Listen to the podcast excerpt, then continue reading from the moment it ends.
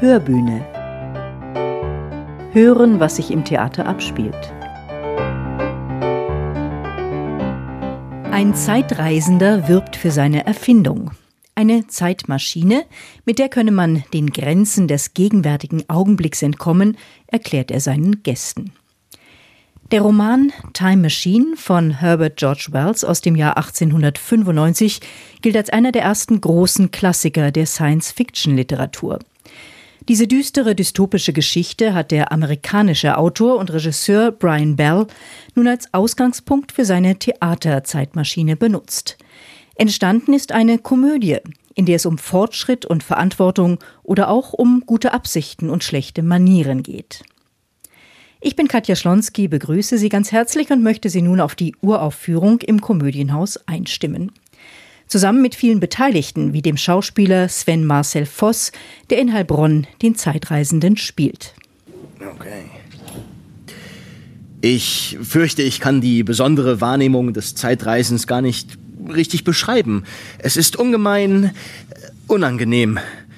Während ich immer weiter reiste und immer mehr an Geschwindigkeit zunahm, wurde die hin und her zuckende Sonne zu einem Feuerstreif, einem strahlenden Bogen im Raum. In meinen Ohren war ein Donnergrollen. Vielleicht war ich für einen Augenblick bewusstlos. Ich sah auf das Zifferblatt und es zeigte das Jahr 802.701 an. Ich blickte um mich. Und die ganze Unbesonnenheit meiner Forschungsreise wurde mir plötzlich bewusst. Was wäre, wenn die menschliche Rasse sich in diesen 800.000 Jahren in etwas Unmenschliches und Übermenschliches entwickelt hätte.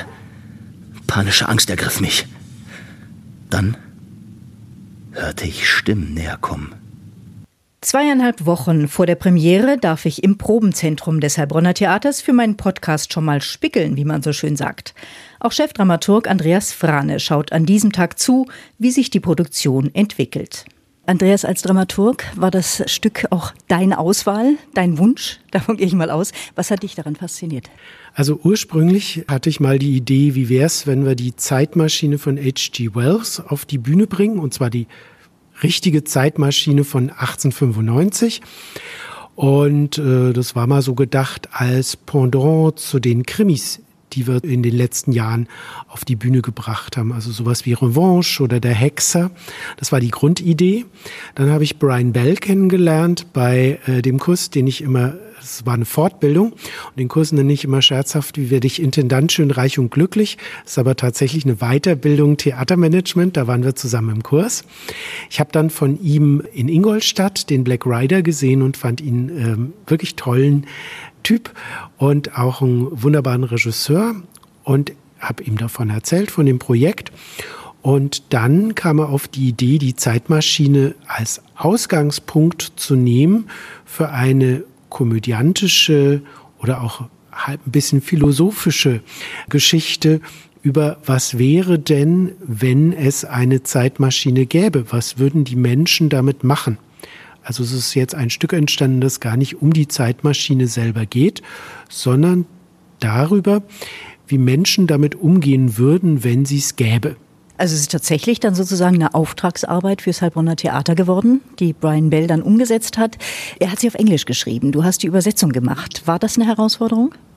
Also es hat sehr viel Spaß gemacht, das Stück zu übersetzen und es war jetzt auch nicht so, dass das in einem sehr verschwurbelten Stil geschrieben ist. Ähm, Du hast ihn ja gerade bei den Proben kennengelernt. Er ist sehr direkt, er ist sehr empathisch, er ist fröhlich. Und so war auch diese Fassung. Und es war eigentlich sehr schön und leicht, die zu übersetzen. Es ist eine Komödie und das wird spürbar, also schon hier auf den Proben. Wenn du jetzt mal sagen würdest, was diese Fassung ausmacht, welche es diese Stärken eigentlich dieser Fassung sind, die Brian Bell da geschrieben hat, wie würdest du das umschreiben, nach dem, was du bislang auch auf den Proben erlebt hast? Ich würde sagen, eine der Stärken ist sicher die Situationskomik weil er hat fünf Schauspielerinnen und Schauspieler gefunden, für jede und jeden einen Typ gebaut. Das war das Interessante. Wir konnten auf verschiedene Schauspielerinnen und Schauspieler zuschreiben, die Rollen ihnen anpassen. Und der Witz dabei ist, wie bringt man die fünf Figuren, also den Zeitreisenden, einen Anwalt, einen Arzt, eine Journalistin, die 1895 noch was Unerhörtes war, eine Frau, die sozusagen äh, die Kontrolle übernimmt und ein einfaches Dienstmädchen, wie bringt man die in Situationen, aus denen man mit der Zeitmaschine und diesen Zeitsprüngen Funken schlagen kann? Ihr habt sozusagen selbst mehrere Zeitreisen mit dieser Produktion durch. Also sie wurde zunächst verschoben wegen Corona, dann gab es jetzt Krankheitsfälle, dann gab es weltpolitische Ereignisse, wo man ja eigentlich auch das Gefühl hat, man sitzt in einer Zeitmaschine. Fließt das alles jetzt vielleicht in diese Produktion auch noch ein? Also die letzten Entwicklungen können jetzt nicht mehr einfließen, dazu sind wir zu weit in den Proben. Aber es hat tatsächlich eigentlich der Entwicklung des Stückes gut getan, dass wir so ein Jahr noch mal dazwischen hatten, weil Brian hat die erste Fassung natürlich für 2021 geschrieben gehabt. Und es hat gut getan, noch mal drüber zu gehen, sich noch mal ein bisschen zu überlegen, wie strafft man das oder wo baut man noch was dazu? Oder auch als wir die Besetzung wussten, wie schreibt man für die Rolle zum Beispiel der Journalistin, die Judith Raab spielt, noch ein paar interessante Wendepunkte oder ein paar Bonmots, die einführen fließen. Ähm, da hatte die Zeitreise ganz gut getan, sich damit nochmal auseinanderzusetzen. Und ganz ehrlich, wenn wir jetzt hier eine Zeitmaschine hätten, würde ich wahnsinnig gerne in die Vor-Corona-Zeit zurückreisen. Und in die Vorkriegszeit in der Ukraine. Das stimmt. Einfach, wenn wir die hätten, könnten wir vielleicht ein bisschen was verändern. Ja, das Thema ist auch im Theater allgegenwärtig. Nichts ist mehr, wie es war, und doch geht unser Alltag irgendwie weiter. Also begeben wir uns weiter auf diese Zeitreise. Hören Sie noch einmal Sven Marcel Voss. Durch das Gebüsch sah ich Köpfe und Schultern. Einer dieser Menschen lief auf eine Art Weg, der geradewegs zu mir und meiner Maschine führte. Er war feingliedrig, und zierlich in einer Art grober Toga, vielleicht vier Fuß hoch. Sein Haupt und seine Beine waren unbedeckt. Mir kam er sehr schön und gewandt vor, aber unbeschreiblich zerbrechlich. Andere kamen dazu und bald war ich umringt von einer kleinen Gruppe aus vielleicht acht oder zehn dieser wundersamen Kreaturen. Sie waren unbefangen, wie Kinder. Ich versuchte gleich mit ihnen zu kommunizieren durch Gesten und Handbewegungen. Sie schmückten mich mit Blumengirlanden und führten mich zu ihrem Lager, und die nächsten beiden Tage brachten sie mir ein wenig ihrer primitiven Sprache bei. Sie nannten sich selbst die Eloi und waren scheinbar damit zufrieden, lächelnd und sanft miteinander zwitschernd in der Gegend herumzustehen. Das war es also, was aus den Verheißungen der Menschheit geworden war? Der Zeitreisende berichtet von den Eloi, die auf der Erde leben, und den Morlocks in der unterirdischen Welt. Diese züchten die Eloi und betrachten sie als ihr gemästetes Schlachtvieh. Science-Fiction-Stoff erster Güte. Der aus Texas stammende Autor und Regisseur Brian Bell war schon früh Fan. Ja, also schon als Kind und seit der Kindheit sozusagen, also immer noch, äh, faszinieren mich diese Welten. Also ich weiß noch, ich hatte, also in der vierten Klasse, ich weiß nicht, wie alt ich da war, acht oder so, das erste Mal so ein Buch in der Hand von H.G. Wells und das war mit Krieg der Welten und Zeitmaschine und ich glaube die Insel des Dr. Moreau auch. Das hat mich fasziniert. Also diese Welten, die er aufgemacht hat und die Zusammenfließung von wissenschaftlichen Theorien und so und was das für einen Effekt auf unsere Welt haben könnte. Da war ich auch ein Star Trek-Fan und Star Wars sowieso. Ähm, aber es hatte was bei Wells immer, es ist immer in der Realität geerdet gewesen oder in einer Zeit geerdet, diese viktorianische Zeit, die auch für uns äh, englischsprachige Menschen so ein bisschen so die große Hochzeit war äh, vor den Weltkriegen und so. Es hat so eine gewisse Nostalgie und ich glaube, deswegen, wegen dieser Nostalgie hat es immer noch so ein, äh, vielen von uns oder mich zumindest äh, im festen Griff, ja, in, der Fantasie. Andreas Frahn hat als Produktionsdramaturg auf der ersten Probe gesagt oder zitiert, dass dieses Zeitreisen, zum doofsten oder zum klügsten gehört, was Science Fiction zu bieten hat. Würdest du das so unterschreiben? Ja, ja, definitiv. Äh, das hat er auch gut in Worte gefasst. Also das ist, man, man kennt die Filme, ne? Also es gibt von bis, also es gibt von so zurück in die Zukunft, was sehr unterhaltsam ist, aber wissenschaftlich nicht unbedingt logisch oder konsequent, bis zu sowas wie Hot Tub Time Machine, was eigentlich Trash ist und damit spielt, dass viele von diesen Zeitreisenfilmen Trash sind. Und bis hin zu diesem Film, ich glaube, das haben wir auch auf der Konzeptionsprobe erwähnt, Primer, den ich gigantisch finde und der für mich auch eine Inspirationsquelle war für dieses Stück, weil es, das ist auch mittlerweile 15 Jahre alt, aber es damals hat so versucht, so den neuesten Stand der Wissenschaft als Ausgangspunkt zu nehmen und zu sagen, okay, was wäre, wenn man das könnte? Und diese Ansätze von, was würde man mit einer Zeitmaschine machen, im, im Fall von Primer oder auch unser Stück, was würden die Menschen damit machen? Bestimmt nichts Gutes, in meiner Meinung. Und wenn es möglich wäre, was hätte das für Konsequenzen und was für Rattenschwänze hingen dann an dran? Und das finde ich dann viel spannender, als nur so, ich mal so in Anführungsstrichen, nur so durch die Zeit zu zischen. So.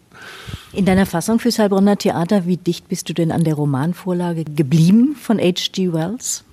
Also ich habe mich ziemlich früh davon, also in der Fassung abgelöst. Sagen wir mal so, die ersten zehn Seiten, da habe ich dann viel von ihm ausgeliehen, quasi die ganze Geschichte des Romans oder die Hauptgeschichte wird da anhand eines Monologs aus dem Mund des Zeitreisenden quasi erzählt. Und sonst habe ich die Ausgangssituation, dass der Zeitreisende drei bis vier Leute einlädt zu einem Dinner und versucht, diesen Leuten dann zu erklären, was er da so vorhat oder gemacht hat. Das habe ich auch genommen und davon dann habe ich also quasi diese drei Figuren alle äh, Namen gegeben und so wirklich als, als Figuren mir ausgedacht und versucht dann zu gucken, was würde zwischenmenschlich zwischen diesen Menschen passieren, wenn sie tatsächlich die Macht, eine so große Macht einer Zeitmaschine hätten.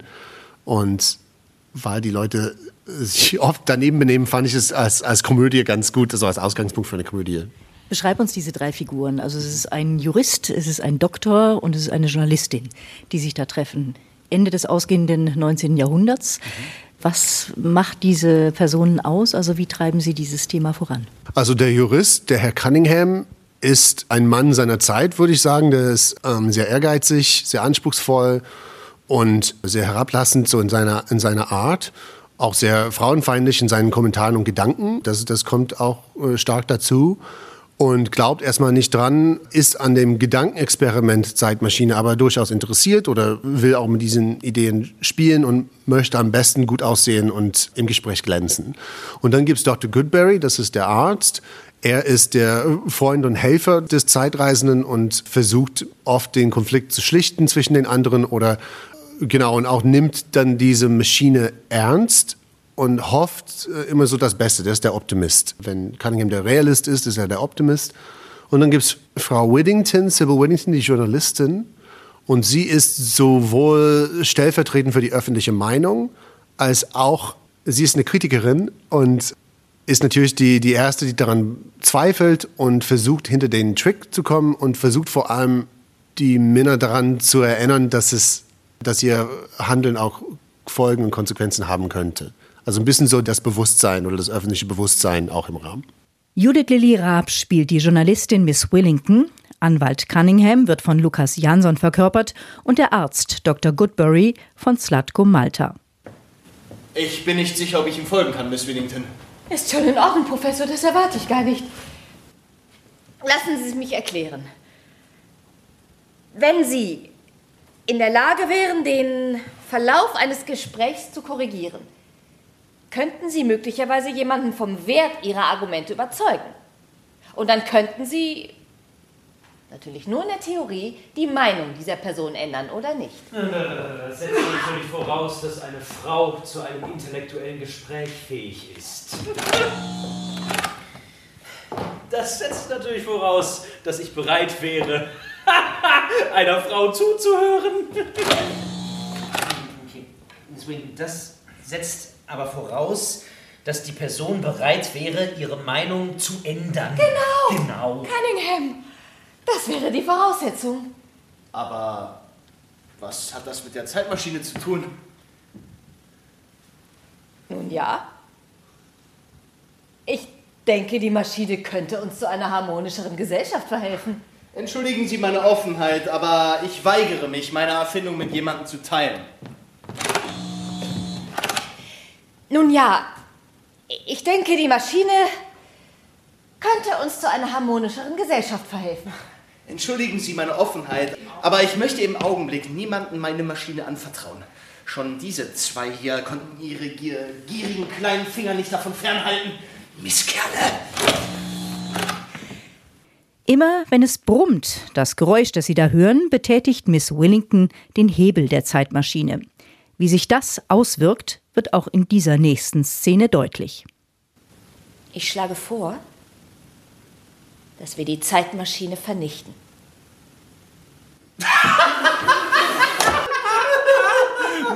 Sie meinen das ernst, ne? Auf keinen Fall! Wir müssen die Zeitmaschine vernichten. Hatte eh nur Ärger damit. Das ist sicher das Beste. Auf keinen Fall! Vernichten Sie die Zeitmaschine. Zum Teufel mit dem verdammten Ding. Also ich habe die Maschine nie gemocht. Auf keinen Fall! Vernichten Sie sie! Sie vernichte ich. Ich reiße sie in tausend Stücke. Lieber vernichte ich mich.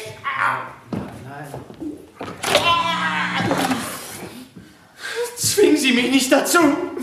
Ich kann das nicht. Das weiß ich, Professor. Ich weiß, wir alle wissen es. Aber Sie müssen jetzt loslassen. Die Maschine macht Sie nicht glücklich und sie kann Ihnen keinen Frieden schenken. Ziehen Sie denn nicht, Professor? Ha? Niemand von uns wird mit der Zeitmaschine glücklich werden.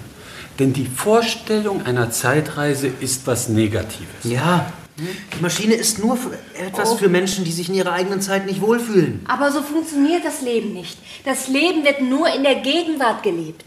Aufmerksam beobachtet Brian Bell die Akteure, der Regisseur macht sich Notizen und wendet sich dann an Schauspielerinnen und Schauspieler. Äh, beim ersten, da dachte ich auch so, du sagst, was schlagen sie vor, bla bla bla, dass wir das vernichten. Und die Reaktion von den dreien ist absurd, meinen sie das ernst? Auf keinen Fall. Vielleicht ist da so ein, so ein Lachchor am Anfang. Ne? So, vernichten sie. Nein, nee, auf keinen Fall. Bzzzt. Also da seid ihr euch einig. Und dann sagt sie es nur, wir, wir müssen das vernichten. Cunningham ist da, äh, überlegt sich das. Und Goodberry bestätigt das. Und dann sagt Cunningham zu Höller mit dem Gedankending, und er sagt, ich habe es ich hab's nie gemocht. Also ich wollte das eigentlich nie. Weißt du? Vielleicht ist da der Verrat. Keine Ahnung. Aber das in der Reaktion von denen, dass du deine Reaktion darauf auch mit denen auch viel mehr spielst, bei den ersten zwei Wiederholungen so, dass du dann bei der dritten Wiederholung mit sie vernichtet, dann sie ist schuld, sie ist schuld, so, ne? Und dann ist es gegen dich gerichtet und dann dieses Zwingen sie mich dazu ist ein bisschen an, an die Götter, so, ne? An das Schicksal, griechische Tragödie und beim letzten Mal bricht er zusammen. Als was würdest du denn den Zeitreisenden in deiner Inszenierung beschreiben? Ist das ein Abenteurer? Ist das ein Chronist? Ist das ein politisch denkender Mensch? Ich glaube nicht, dass es ein politisch denkender Mensch ist. Äh, Er hält sich für einen Abenteurer. Es ist eher so ein Träumer, ist das. Der hat diese, diese Maschine gebaut und denkt aber kaum über die Konsequenzen nach. Und wie viele erfinderische Persönlichkeiten erfindet die Konsequenzen eher so als Hindernis oder als Kritik an seiner großen Erfindung und hat das leider nicht zu Ende gedacht. Aber wie so viele von uns, wir haben eine Idee und wir wollen das verbreiten und die Ideen gehen uns nicht aus, sondern es scheitert an die Realität. Die drei Gäste des Zeitreisenden, sie streiten. Das Ganze entwickelt sich zur Farce. Ja, ist es eine Farce? Und man sagt immer so bei der Komödie, ne, es fängt neutral an, wird chaotisch, wird wieder neutral. Das ist so ein bisschen so die Struktur.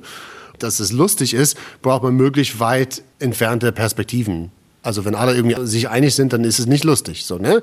Insofern ist es wichtig, dass diese, vor allem die drei Gäste, äh, sehr unterschiedliche Meinungen haben. Es gibt auch einen Grund im Stück, warum er ausgerechnet einen Jurist, einen Arzt und einen Journalisten eingeladen hat. Das erklärt er dann, weil er ihre Unterstützung braucht, um äh, seine Erfindung an die Öffentlichkeit zu bringen. Und im besten Falle ist es so, dass die Differenzen, also die Unterschiede zwischen diesen Figuren sind groß genug, dass ihre Reaktion darauf auf das Potenzial und auf die Macht der Zeitmaschine so in unterschiedlichen Richtungen gehen, dass es natürlich sehr viel komisches Potenzial hat. Und natürlich, wir versuchen das in der Inszenierung auf die Spitze zu treiben, sodass es diese Farce-Qualität auch bekommt. Lass uns kurz noch über Kostüme und Bühnenbild reden. Also es gibt diese Zeitmaschine eben, deren Hebel umkämpft ist. Es gibt verschiedene Zeitebenen. Spiegelt sich das dann auch in den Kostümen? Ja, also an sich bei den meisten Figuren sind wir, also bei dem Arzt, bei, der, bei dem Jurist und bei der Journalistin sind wir in der Zeit geerdet, 1895, also zur Jahrhundertwende zum 20. Jahrhundert. Und da sind wir historisch dann angelegt. Es ist nur der Zeitreisende selber, der, wir gehen davon aus, der reist in anderen Zeiten und es sammelt dann auch andere Perspektiven und Stile und so, sogar Klamotten. Und er ist eher so ein bisschen, was wir im Englischen sagen, so Steampunk. Das ist eine Genre der Fantasy-Literatur, die so angelehnt ist an dieses Viktorianische, aber mit vielen übertriebenen Maschinen und Zahnräder und so weiter. Und man hat so ein bisschen mehr Leder und ein bisschen mehr Flair, sage ich mal so. Und damit geht der Zeitreisende da so um. Und es gibt auch eine äh, fünfte Figur, das Dienstmädchen. Und es gibt so einen Kniff am Ende, wo sie in einem neuen Kostüm rauskommt. Und wir merken, dass sie auch einen bestimmten Hang zum Zeitreisen auch hat. Aber Mehr verrate ich dann auch nicht. Das wäre dann der Epilog, genau. Darüber reden wir jetzt noch nicht, denn es muss ja spannend bleiben. Aber über das Bühnenbild würde ich gerne noch reden und auch über die Videoinstallationen, die ihr einbaut. Es wird drei große Videoinstallationen geben. Also wie setzt du die ein? Also wenn man ein Stück über Zeitreisen macht, muss man sich ganz früh und klare Gedanken machen, wie stellt man das dar? Was ist dann die Zeitreise? Und ich finde heutzutage, dass der einfachste Weg zum Zeitreisen ist natürlich unsere Handys. Ne? Man guckt dann in die sogenannte Timeline auf Facebook oder sowas und zack, ist man 2004 unterwegs und man guckt, was man so anhatte und so weiter. Also man hat auf der digitalen Ebene sofort eine Fantasie oder eine Vorstellung dazu, was Zeitreisen in Anführungsstrichen so sein könnte.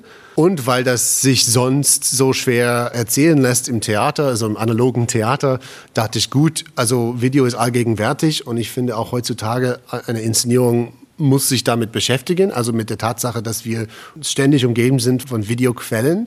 Und dann dachte ich, wir haben ein ziemlich historisches Bühnenbild auch, realistisch.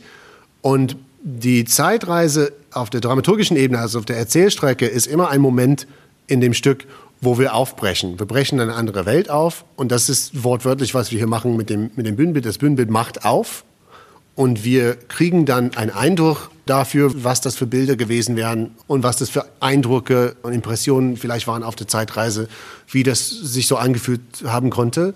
Und der Schauspieler dann erzählt vorne, was er so erlebt hat. Und dann macht alles zu und die diskutieren das nochmal. Also auf eine Art Salonkomödie. Was erhoffst du dir? Was erwartest du für die Zuschauer am Ende des Stücks? Na, ich hoffe sehr, dass man aus dem Stück mit vielem Input, sowohl ein paar gute Zitate äh, vielleicht, ein paar gute Gedanken, als auch ein paar Fragen über Zeitreisen hat. Also bei der Recherche ist mir immer so gegangen, dass je mehr ich mich mit diesem Thema beschäftigt habe, umso mehr Fragen hatte ich. Weil es ist ja alles Theorie. Ne? Das, ist, das ist natürlich kein Zeitreisen bewiesen worden. Es gibt aber viele Theorien und manchmal widersprechen sie sich. Und wir haben versucht, ein paar Theorien für uns zu nehmen und anhand dessen eine Struktur gebaut, die für uns Sinn ergibt. Aber wir haben auch bei der Leseprobe gemerkt, allein unter den Schauspielenden, wir haben das Stück einmal gelesen und haben gesagt, aber was ist denn damit und wie hat das passiert und da, da, da. Und ich hoffe sehr, also wenn man mit solchen Fragen aus dem Abend rausgeht, dann äh, haben wir unseren Job getan und hoffentlich natürlich auch mit einem Lächeln und dass man so eine gute Zeit im Theater hat und ein bisschen was zum Lachen. Das ist in der Komödie dann immer gewünscht, ja. Zeitreisen ist eine Sache für Pessimisten, für Menschen, die ihrer Zeit entkommen wollen. Auch das ist ein Zitat von Brian Bell, dem Verfasser dieser Zeitmaschine. Und er sieht seine Inszenierung in Heilbronn als Appell, sich mit der Gegenwart auseinanderzusetzen, nach dem Motto, was wir heute verändern, gestaltet erst die Zukunft. Das Ganze als Komödie, als Uraufführung, also demnächst in diesem Theater. Ich bedanke mich fürs Zuhören. In der nächsten Podcast-Folge in zwei Wochen, da nehme ich Sie dann sehr gerne mit zur Eröffnung des Salon 3, der neuen Spielstätte des Heilbronner Theaters. Bis dahin, bleiben Sie bei Kräften. Ihre Katja Schlonski.